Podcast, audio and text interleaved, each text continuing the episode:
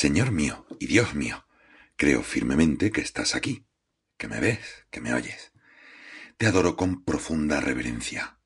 Te pido perdón de mis pecados y gracia para hacer con fruto este rato de oración. Madre mía Inmaculada, San José mi Padre y Señor, Ángel de mi guarda, interceded por mí. Bueno, ¿qué tal, Salao? Mira, el otro día llegó a mi móvil un dibujo de una chica vestida de gala con una copa de champán brindando, feliz, por la vida, con una frase al pie del dibujo que decía, te van a criticar por todo, tú vive. Me encanta este estilo. Un buen amigo cordobés, que ahora está en Camerún, me dijo, mira, Ignoto, de ti siempre van a pensar que vienes de fiesta, que estás con los amigos, de echarte una cervecita, fin, de trabajar duramente no. Así que no te cortes y disfruta. No sé por qué pensarán estas cosas. Pero bueno, yo pienso que a ti, Jesús, te pasaba lo mismo. Lo hemos ido viendo, tú y yo también, que rezas conmigo en estos evangelios de esta semana, ¿no? Primero, que si tú y tus discípulos, Señor, pues no ayunáis y que hay que ver que los de Juan que sí lo hacían. Luego, que si tú y tus discípulos coméis de lo que no hay que comer y que, y que estas comilonas y estas fiestas con los publicanos, que cómo puede ser. Una porque come, otra porque no come. Luego que si cura a la gente y que por qué los cura en sábado. Y, y hoy precisamente unos que no te dejan ya ni comer, agobiándote, con lo poco que te gustan a ti las apreturas, ¿eh, Jesús? También esta semana le pide a tus discípulos que por favor te buscaran una barquilla por si hay que salir pitando por si la gente se te echaba encima. Pues eso, que unos te admiran y otros, dice hoy la escritura, que te consideran loco. Bueno, los familiares, tus familiares te consideran loco y vienen ahí a llevarte para casa a darte una tila o algo, yo qué sé. Y tú, Jesús, lo único que quieres es estar con tus hijos. Pero no en masa, sino junto a mí, individualmente, servirme a mí. Has venido para servirme a mí. Qué fuerte, Jesús. A mí, por seguirte a ti, también me va a pasar lo mismo. Es que me van a criticar, porque no es el discípulo más que el maestro. Y me van a criticar, y también, pues sí, a alabar, y ay, qué bien, qué bien lo hace usted, qué tal, y también a criticar. Ya está. Por eso, te recomiendo que, como ya hablamos hace unos días, le sigas a Él, a Cristo. Que le busques a Él, a Cristo. Y que cuando lo encuentres, que le ames a Él, a Cristo. Y no a una religión, a una idea, a unos ritos que casi pueden convertirse en supersticiones.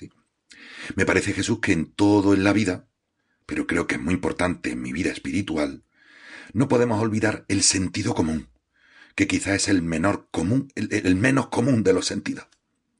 Porque a veces, y como veo hoy, me estoy poniendo un poquito en plan provocativo de vez en cuando, pues un poquito damos ahí. En fin, por eso no, te molestes, ¿eh?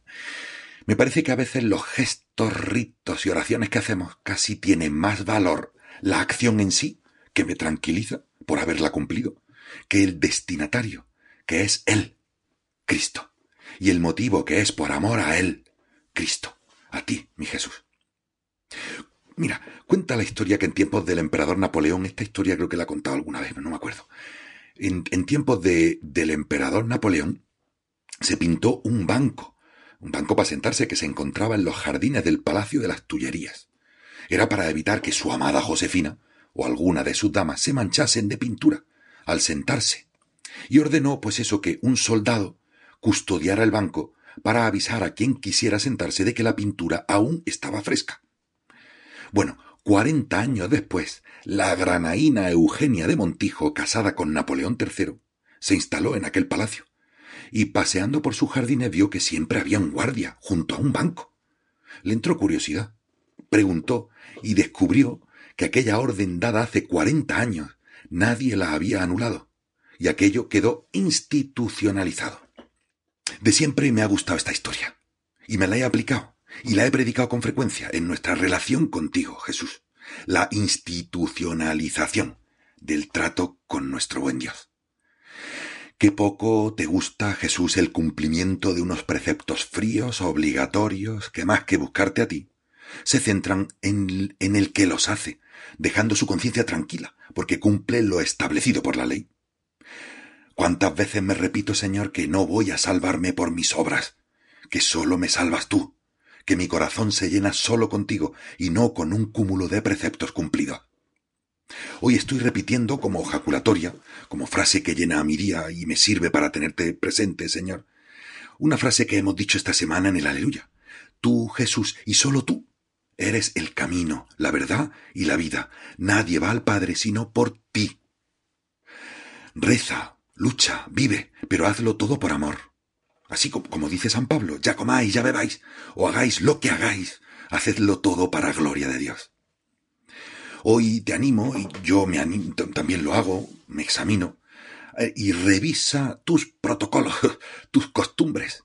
Ese es antiguarte tres veces cuando ves un coche fúnebre, tu oración que repites al levantarte casi como un autómata, ese Padre nuestro donde surfeas por las palabras por encima sin prácticamente decirlas de verdad, ese rosario en el coche rezado como en segundo plano, mientras tu cabeza piensa en mil otras cosas. Esa oración ante un sagrario, efectivamente, bravo, donde tus ojos lo ven, pero no miras. Caes en la cuenta de su presencia casi cuando te vas, mientras, y esas genuflexiones zarrapastrosas, maquinales, pim pam pum, ahí. Jamás criticaré ni me burlaré de ninguna costumbre o acto de piedad personal o popular, porque son maravillosas. Pero siempre animaré a que uno mismo se pregunte por qué hago lo que hago. No vaya a ser que hagamos cosas que no tienen ningún sentido, vacías, porque son costumbre, como lo del guardia y el banco de Eugenia de Montijo. Si le preguntaran al guardia del banco, oye, ¿tú por qué estás aquí? No sé, respondería, ah, no sé, es una orden. Si un día un amigo te pregunta, oye, ¿tú por qué pillas agua bendita de la pila esta que hay al entrar en la te es antiguas? ¿Por qué haces eso? ¿Tú dices algo o por qué lo haces? ¿Para qué? Oye, ¿y tú por qué te confiesas con frecuencia? Tú, tú, tú que estás aquí rezando conmigo, ¿qué responderías? ¿Por qué te confiesas? ¿Por amor a Cristo que murió por ti? O, bueno, lo hago desde chico y así me quedo más tranquilo, como que me limpio, no vas a un auto, a un auto lavado. No se trata de hacer todo lo previsto, sino que haya vida, cariño, propósito en lo que haces. San, San José María preguntó un día, oye, ¿cómo está fulanito? Un hijo suyo. Y le respondió la otra persona, estamos preocupados porque no vive lo previsto. Y dijo él San José María, mm, lo previsto es que nos queramos. Que no sea algo institucionalizado lo que haces, sino algo vivo, una historia de amor con Cristo donde tú y Él vivís cada día juntos, hacéis las dos, los dos hacéis tu vida. Eso, que tu vida sea una excusa para hacer cosas con Él, lo que te ocurra. ¿Por qué si no corremos el peligro de que nuestros rezos, esfuerzos y luchas estén dirigidos a alcanzar ser lo que yo creo que tengo que ser. Pero Jesús, tú, mi Jesús, vas poco a poco quedándote en un segundo plano. Se me va olvidando que se trata de vivir con Él, contigo. Y eso hace que mi vida, mi vocación, pase a ser una historia de amor con Jesucristo, a ser más una lucha en solitario por vivir unos ideales. Mira cómo cambia esta situación. Por ejemplo, puede costarme el trato con una persona con la que convivo o trabajo por el motivo que sea. Hay dos posibles modos de reaccionar. Tú resuelves, tengo que llevarme bien con esta persona. Al menos tengo que hacer esfuerzos por normalizar el trato. Pero es que nada más con que pase a mi lado ya me pone de los nervios.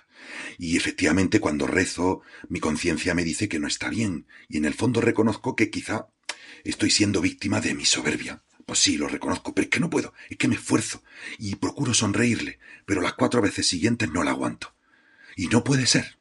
Y entonces me voy cansando de tanto esfuerzo, me canso de esa persona y me canso también de mí mismo. ¿Cómo puede ser que reaccione así cuando yo rezo y voy a misa? ¿Y cómo puede ser? Y al final lo que espero en el fondo es que de algún modo la vida nos separe. Esta es una opción, otra opción. Yo efectivamente me di cuenta, me di cuenta de que esta persona me resulta casi insoportable. Pero enseguida descubro que en esta situación hay un nuevo reto de mi Dios, una nueva etapa de mi historia personal de amor con Cristo y mi historia de vida con las personas que me rodean. Por eso puedo ver en la convivencia un problema, pero será un problema no mío, porque desde que decidí seguir a Cristo, seguirte a ti y no a un ideal, nada de lo que me ocurre es un problema solo mío sino un problema de dos, y que tenemos que resolverlo entre los dos. Sé, Jesús, que tu providencia ha permitido, ha querido que conviva con esa persona. Jesús, ¿qué quieres que haga? Yo solo no puedo, y me resulta insoportable. Tú verás. ¿Y tú qué vas a hacer, Señor? ¿Qué quieres que hagamos los dos juntos? ¿Qué quieres que aprenda yo? Todo lo que me ocurre nos ocurre y todo lo que me afecta nos afecta. Y a la inversa, lo que le ocurre a él, a mi Dios, me afecta a mí, me ocurre y me afecta a mí. Y tengo que acabar ya, perdona. Y perdona si esto, mm, eh, pues te parece, uy, qué bonito, quizás puede ser bonito, pero luego el día a día y la realidad, esto no funciona. Pues yo te animaría provocándote de nuevo. ¿De verdad confías en Dios? ¿Y su presencia continua en tu alma, salvo que lo expulses? en su providencia amorosa, en su omnipotencia, en el que, en el que esto en lo que estamos tú y yo metidos, en esta, en esta vida espiritual, todo esto es real, que Dios está conmigo, que si rezas te responde.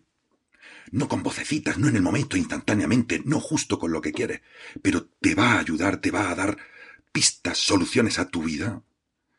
¿O piensas solo que es un dios muleta al que le pides que te eche una mano así de vez en cuando y de vez en cuando él, por no sé qué misterio, te ayuda y otras ni te hace caso? Pero que realmente tu vida la tienes que cargar tú solo. Y Dios es eso, una muleta que de vez en cuando, ay, Señor, ayúdame en esto, pero lo tengo que hacer yo. Perdona, recuerda que te estoy provocando, pero vas porque vas muy bien. Pídele que te aumente la fe y la confianza en Él, que está seguro, orgulloso, muy orgulloso de ti. Dile como Santa Teresa, Jesús que estás en mi corazón, yo creo en tu tierno amor por ti. Te amo y confío. Te doy gracias, Dios mío, por los buenos propósitos, afectos e inspiraciones que me has comunicado en este ratico de oración. Te pido ayuda para ponerlos por obra. Madre mía Inmaculada, San José mi Padre y Señor, Ángel de mi guarda, intercedes por mí.